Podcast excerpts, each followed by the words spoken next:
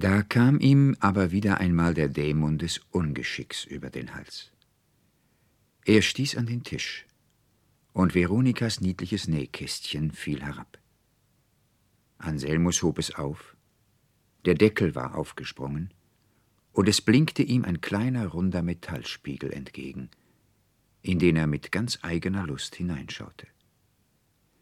Veronika schlich sich leise hinter ihn, legte die Hand auf seinen Arm und schaute, sich fest an ihn schmiegend, ihm über die Schulter auch in den Spiegel. Da war es dem Anselmus, als beginne ein Kampf in seinem Innern. Gedanken, Bilder blitzten hervor und vergingen wieder. Der Archivarius Lindhorst, Serpentina, die grüne Schlange. Endlich wurde es ruhiger, und alles Verworrene fügte und gestaltete sich zum deutlichen Bewusstsein. Ihm wurde es nun klar, dass er nur beständig an Veronika gedacht, ja dass die Gestalt, welche ihm gestern in dem blauen Zimmer erschienen, auch eben Veronika gewesen, und dass die fantastische Sage von der Vermählung des Salamanders mit der grünen Schlange ja nur von ihm geschrieben, keineswegs aber erzählt worden sei. Er wunderte sich selbst über seine Träumereien und schrieb sie lediglich seinem durch die Liebe zu Veronika exaltierten Seelenzustande sowie der Arbeit bei dem Archivarius Lindhorst zu, in dessen Zimmern es noch überdem so sonderbar betäubend dufte. Er musste herzlich über die tolle Einbildung lachen, in eine kleine Schlange verliebt zu sein und einen wohlbestallten geheimen Archivarius für einen Salamander zu halten. Ja, ja, es ist Veronika, rief er laut, aber indem er den Kopf umwandte, schaute er gerade in Veronikas blaue Augen hinein, in denen Liebe und Sehnsucht strahlten. Ein dumpfes Ach entfloh ihren Lippen, die in dem Augenblick auf den seinigen brannten. O ich Glücklicher, seufzte der entzückte Student, was ich gestern nur träumte, wird mir heute wirklich und in der Tat zuteil.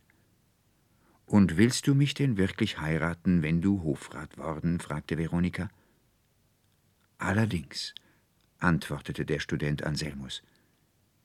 Indem knarrte die Tür, und der Konrektor Paulmann trat mit den Worten herein Nun, wertester Herr Anselmus, lasse ich Sie heute nicht fort. Sie nehmen Vorlieb bei mir mit einer Suppe, und nachher bereitet uns Veronika einen köstlichen Kaffee, den wir mit dem Registrator Heerbrand, welcher herzukommen versprochen, genießen. Ach, bester Herr Konrektor, erwiderte der Student Anselmus, wissen Sie denn nicht, dass ich zum Archivarius Lindhorst muss, des Abschreibens wegen? Schauen Sie, Amice, sagte der Konrektor Paulmann, indem er ihm die Taschenuhr hinhielt, welche auf halb eins wies.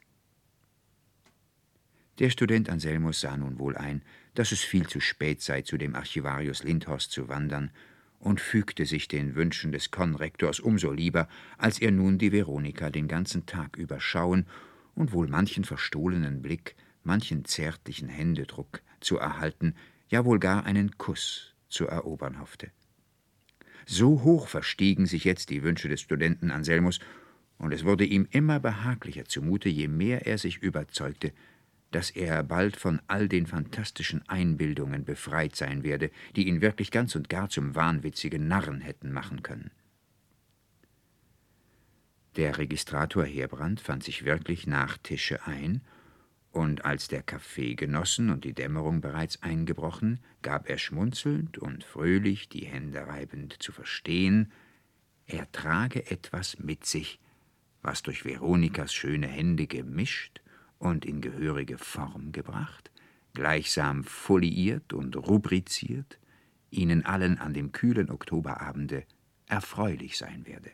So rücken Sie denn nur heraus mit dem geheimnisvollen Wesen, das Sie bei sich tragen, geschätztester Registrator, rief der Konrektor Paulmann. Aber der Registrator Heerbrand griff in die tiefe Tasche seines Matins und brachte in drei Reprisen eine Flasche Arak, Zitronen und Zucker zum Vorschein. Kaum war eine halbe Stunde vergangen, so dampfte ein köstlicher Punsch auf Paulmanns Tische. Veronika kredenzte das Getränk und es gab allerlei gemütliche, muntere Gespräche unter den Freunden. Aber sowie dem Studenten Anselmus der Geist des Getränks zu Kopfe stieg, kamen auch alle Bilder des Wunderbaren, Seltsamen, was er in kurzer Zeit erlebt, wieder zurück. Er sah den Archivarius Lindhorst in seinen damastenen Schlafrock, der wie Phosphor erglänzte, er sah das azurblaue Zimmer, die goldenen Palmbäume. Ja, es war ihm wieder so zumute, als müsse er doch an die Serpentina glauben. Es brauste, es gärte in seinem Inneren. Veronika reichte ihm ein Glas Punsch, und indem er es fasste, berührte er leise ihre Hand. Serpentina, Veronika, seufzte er in sich hinein. Er versank in tiefe Träume. Aber der Registrator Heerbrand rief ganz laut Ein wunderlicher alter Mann, aus dem niemand klug wird, bleibt er doch, der Archivarius Lindhorst. Nun, er soll leben. Stoßen Sie an, Herr Anselmus. Da fuhr der Student Anselmus auf aus seinen Träumen und sagte, indem er mit dem Registrator Heerbrand anstieß, das kommt daher, verehrungswürdiger Herr Registrator, weil der Herr Archivarius Lindhorst eigentlich ein Salamander ist, der den Garten des Geistesfürsten Phosphorus im Zorn verwüstete, weil ihm die grüne Schlange davongeflogen. Wie, was? fragte der Konrektor Paulmann. Ja, fuhr der Student Anselmus fort, deshalb muss er nun königlicher Archivarius sein und hier in Dresden mit seinen drei Töchtern wirtschaften, die aber weiter nichts sind als kleine goldgrüne Schlänglein, die sich in Holunderbüschen sonnen, verführerisch singen und die jungen Leute verlocken wie die Sirenen. Herr Anselmus, Herr Anselmus, rief der Konrektor Paulmann, rappelt's Ihnen im Kopfe? Was um des Himmels willen schwatzen Sie für ungewaschenes Zeug? Er hat recht, fiel der Registrator Heerbrand ein. Der Kerl, der Archivarius, ist ein verfluchter Salamander, der mit den Fingern feurige Schnippchen schlägt, die einem Löcher in den Überrock brennen wie glühender Schwamm. Ja, ja, du hast recht, Brüderchen Anselmus, und wer es nicht glaubt, ist mein Feind. Und damit schlug der Registrator Heerbrand mit der Faust auf den Tisch, dass die Gläser klirrten. Registrator, sind Sie rasend? schrie der erboste Konrektor. Herr Studiosus, Herr Studiosus, was richten Sie denn nun wieder an? Ach, sagte der Student, Sie sind auch weiter nichts als ein Vogel, ein Schuhu, der die Toupets frisiert, Herr Konrektor. Was? Ich ein Vogel, ein Schuhu, ein Friseur? schrie der Konrektor voller Zorn. Herr, Sie sind toll, toll. Aber die Alte kommt ihm über den Hals, rief der Registrator Heerbrand. Ja, die Alte ist mächtig, fiel der Student Anselmus ein, unerachtet sie von niederer Herkunft, denn ihr Papa ist nichts als ein lumpichter Flederwisch und ihre Mama eine schnöde Runkelrübe. Aber ihre meiste Kraft verdankt sie allerlei feindlichen Kreaturen, giftigen Kanaillen, von denen sie umgeben. Das ist eine abscheuliche Verleumdung, rief Veronika mit zornglühenden Augen. Die alte Liese ist eine weise Frau und der schwarze Kater keine feindliche Kreatur, sondern ein gebildeter junger Mann von feinen Sitten und ihr Cousin Germain. Kann der Salamander fressen, ohne sich den Bart zu versengen und elendiglich draufzugehen? sagte der Registrator Heerbrand. Nein, nein, schrie der Student Anselmus, nun und nimmermehr wird er das können. Und die grüne Schlange liebt mich, denn ich bin ein kindliches Gemüt und habe Serpentinas Augen geschaut. Die wird der Kater auskratzen, rief Veronika. Salamander, Salamander bezwingt sie alle, alle, brüllte der Konrektor Paulmann in höchster Wut. Aber bin ich in einem Tollhause? Bin ich selbst toll? Was schwatze ich denn für wahnwitziges Zeug? Ja, ich bin auch toll, auch toll. Damit sprang der Konrektor Paulmann auf, riß sich die Perücke vom Kopfe und schleuderte sie gegen die Stubendecke, dass die gequetschten Locken ächzten und im gänzlichen Verderben aufgelöst in Puder weit umherstäubten. Da ergriffen der Student Anselmus und der Registrator Heerbrand die Punschterrine, die Gläser und warfen sie jubelnd und jauchzend an die Stubendecke, dass die Scherben klirrend und klingend umhersprangen.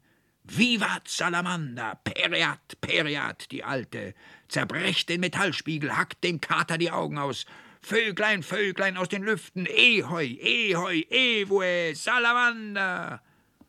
So schrien und brüllten die drei wie Besessene durcheinander.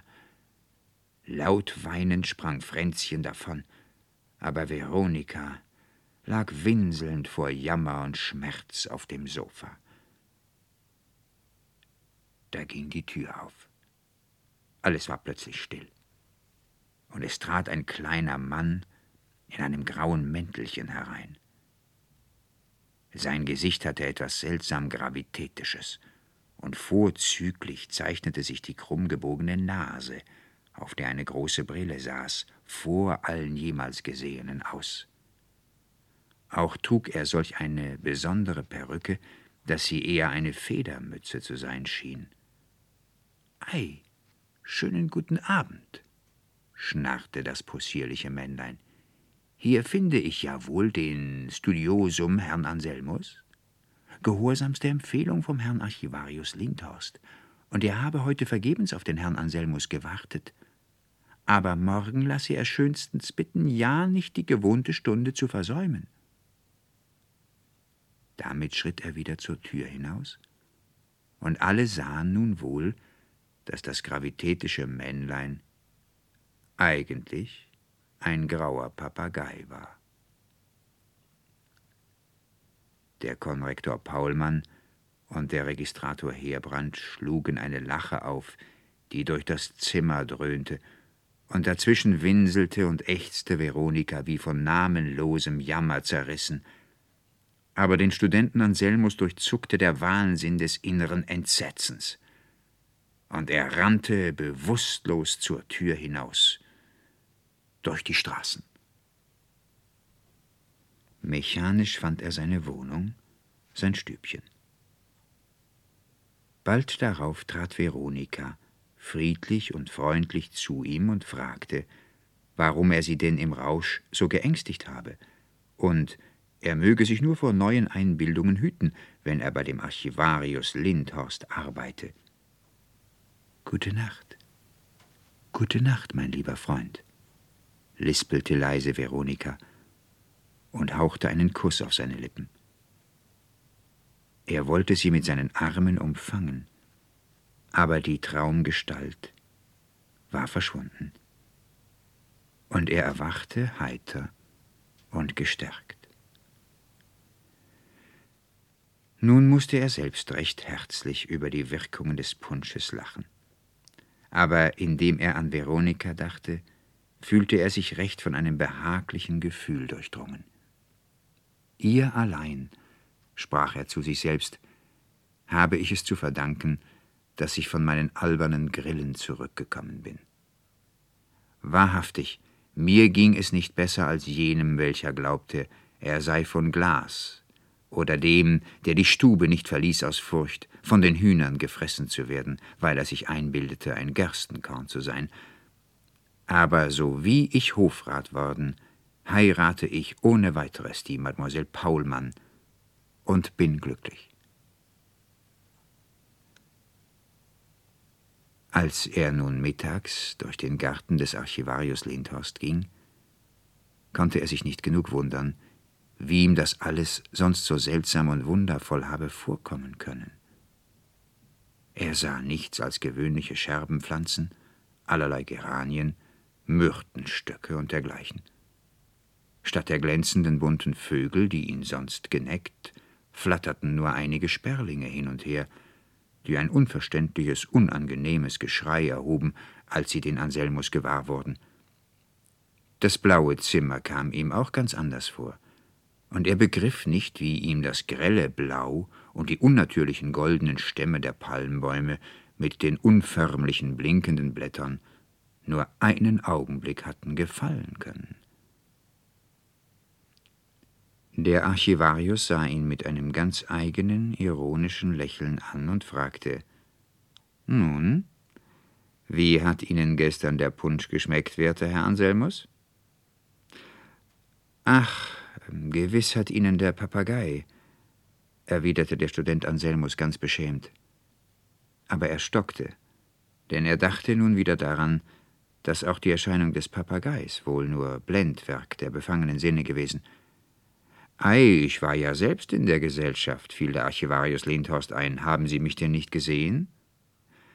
Aber bei dem tollen Unwesen, das ihr triebt, wäre ich beinahe hart beschädigt worden, denn ich saß eben in dem Augenblick noch in der Terrine, als der Registrator Heerbrand danach griff, um sie gegen die Decke zu schleudern, und ich musste mich schnell in des Konrektors Pfeifenkopf retirieren.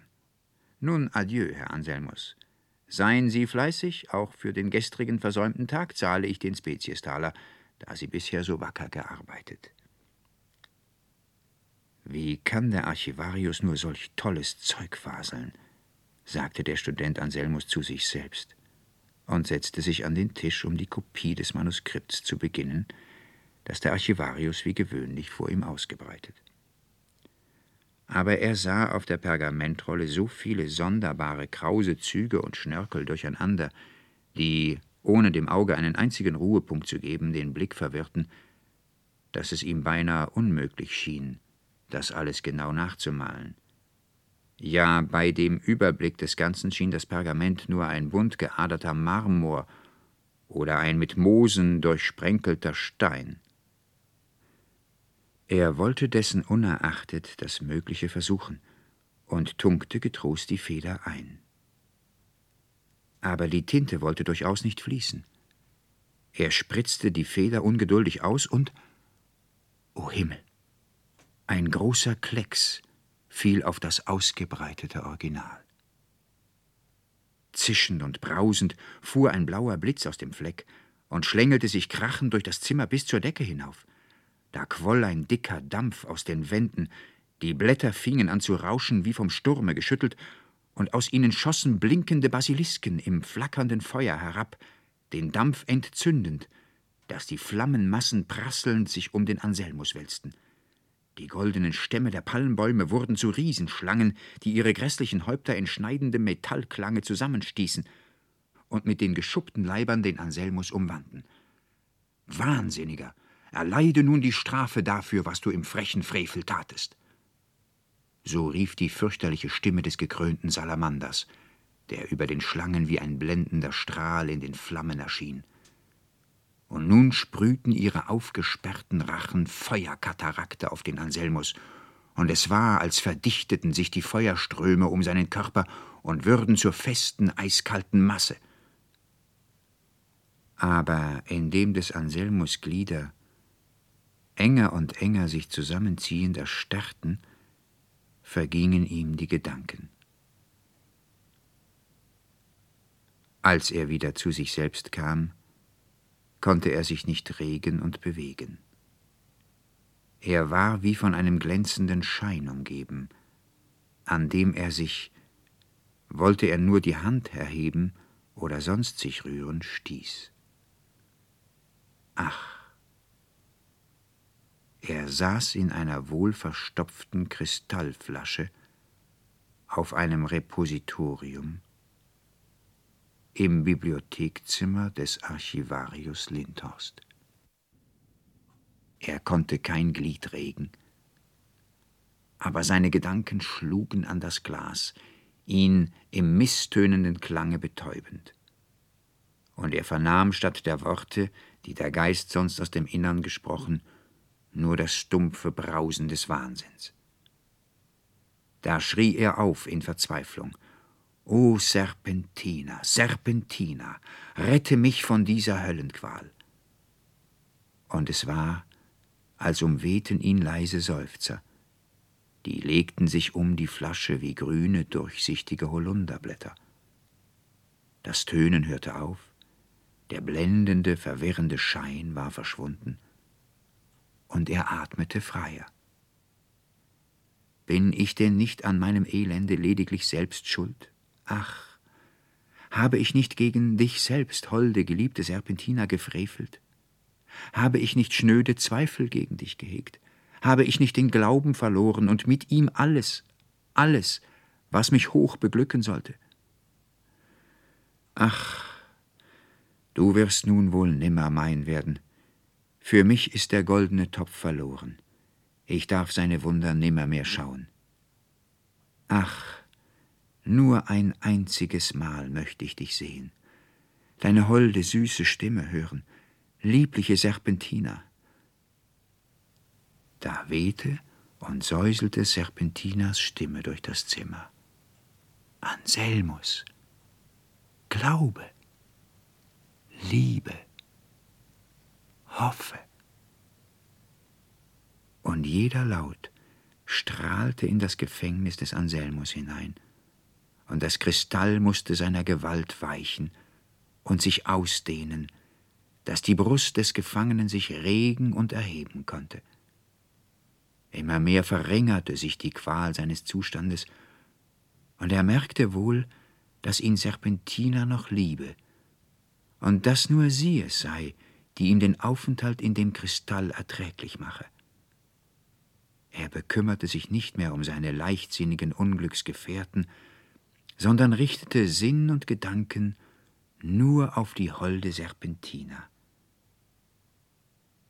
Aber plötzlich entstand von der anderen Seite her ein dumpfes, widriges Gemurmel. Er konnte bald deutlich bemerken, dass dies Gemurmel von einer alten Kaffeekanne mit halb zerbrochenem Deckel herrührte, die ihm gegenüber auf einem kleinen Schrank hingestellt war. So wie er schärfer hinschaute, entwickelten sich immer mehr die garstigen Züge eines alten, verschrumpften Weibergesichts, und bald stand das Äpfelweib vom schwarzen Tor vor dem Repositorium. Die grinsete und lachte ihn an und rief mit gellender Stimme Ei, ei, Kindchen, musst du nun ausharren, ins Kristall nun dein Fall. Hab ich dir's nicht längst vorausgesagt? Höhne und spotte nur, du verdammtes Hexenweib, sagte der Student Anselmus. Du bist an allem schuld. Aber der Salamander wird dich treffen, du schnöde Runkelrübe. Hoho, erwiderte die Alte, nur nicht so stolz. Du hast meinen Söhnlein ins Gesicht getreten, du hast mir die Nase verbrannt, aber noch bin ich dir gut, du Schelm, weil du sonst ein artiger Mensch warst und mein Töchterchen ist dir auch gut. Aus dem Kristall kommst du aber nun einmal nicht, wenn ich dir nicht helfe. Hinauflangen zu dir kann ich nicht, aber meine Frau Gevatterin, die Ratte, welche gleich über dir auf dem Boden wohnt, die soll das Brett entzweinagen, auf dem du stehst. Dann purzelst du hinunter und ich fange dich auf in der Schürze, damit du dir die Nase nicht zerschlägst, sondern fein dein glattes Gesichtlein erhältst. Und ich trage dich flugs zur Mamsell Veronika, die musst du heiraten, wenn du Hofrat worden. Lass ab von mir, Satansgeburt, schrie der Student Anselmus voller Grimm. Nur deine höllischen Künste haben mich zu dem Frevel gereizt, den ich nun abbüßen muss aber geduldig ertrage ich alles, denn nur hier kann ich sein, wo die holde Serpentina mich mit Liebe und Trost umfängt. Hör es, Alte, und verzweifle. Trotz biete ich deiner Macht. Ich liebe ewiglich nur Serpentina. Ich will nie Hofrat werden, nie die Veronika schauen, die mich durch dich zum Bösen verlockt. Kann die grüne Schlange nicht mein werden, so will ich untergehen in Sehnsucht und Schmerz. Hebe dich weg, hebe dich weg, du schnöder Wechselbalg. Da lachte die Alte auf, dass es im Zimmer gellte, und rief So sitze denn und verderbe. Aber nun ist's Zeit, ans Werk zu gehen, denn mein Geschäft hier ist noch von anderer Art. Sie warf den schwarzen Mantel ab und stand da in ekelhafter Nacktheit. Dann fuhr sie in Kreisen umher, und große Folianten stürzten herab, aus denen riß sie Pergamentblätter, und diese im künstlichen Gefüge schnell zusammenheftend und auf den Leib ziehend, war sie bald wie in einem seltsamen bunten Schuppenharnisch gekleidet. Feuersprühend sprang der schwarze Kater aus dem Tintenfasse, das auf dem Schreibtische stand, und heulte der Alten entgegen, die laut aufjubelte und mit ihm durch die Tür verschwand. Anselmus merkte, dass sie nach dem blauen Zimmer gegangen, und bald hörte er es in der Ferne zischen und brausen. Die Vögel im Garten schrien, der Papagei schnarrte, Rette, rette, Raub, Raub. In dem Augenblick kam die Alte ins Zimmer zurückgesprungen, den goldenen Topf auf dem Arm tragend und mit grässlicher Gebärde wild durch die Lüfte schreiend Glück auf, Glück auf, Söhnlein, töte die grüne Schlange, auf, Söhnlein, auf. Es war dem Anselmus, als höre er ein tiefes Stöhnen, als höre er Serpentinas Stimme. Da ergriff ihn Entsetzen und Verzweiflung. Er raffte alle seine Kraft zusammen, er stieß mit Gewalt, als sollten Nerven und Adern zerspringen gegen das Kristall. Ein schneidender Klang fuhr durch das Zimmer, und der Archivarius stand in der Tür in seinem glänzenden damastenen Schlafrock.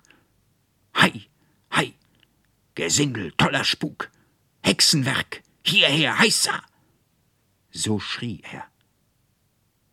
Da richteten sich die schwarzen Haare der Alten wie Borsten empor, ihre glutroten Augen erglänzten von höllischem Feuer, und die spitzigen Zähne des weiten Rachens zusammenbeißend, zischte sie Frisch, frisch raus, zisch aus, zisch aus, und lachte und meckerte höhnend und spottend und drückte den goldenen Topf fest an sich und warf daraus Fäuste voll glänzender Erde auf den Archivarius, aber sowie die Erde den Schlafrock berührte, wurden Blumen daraus, die herabfielen.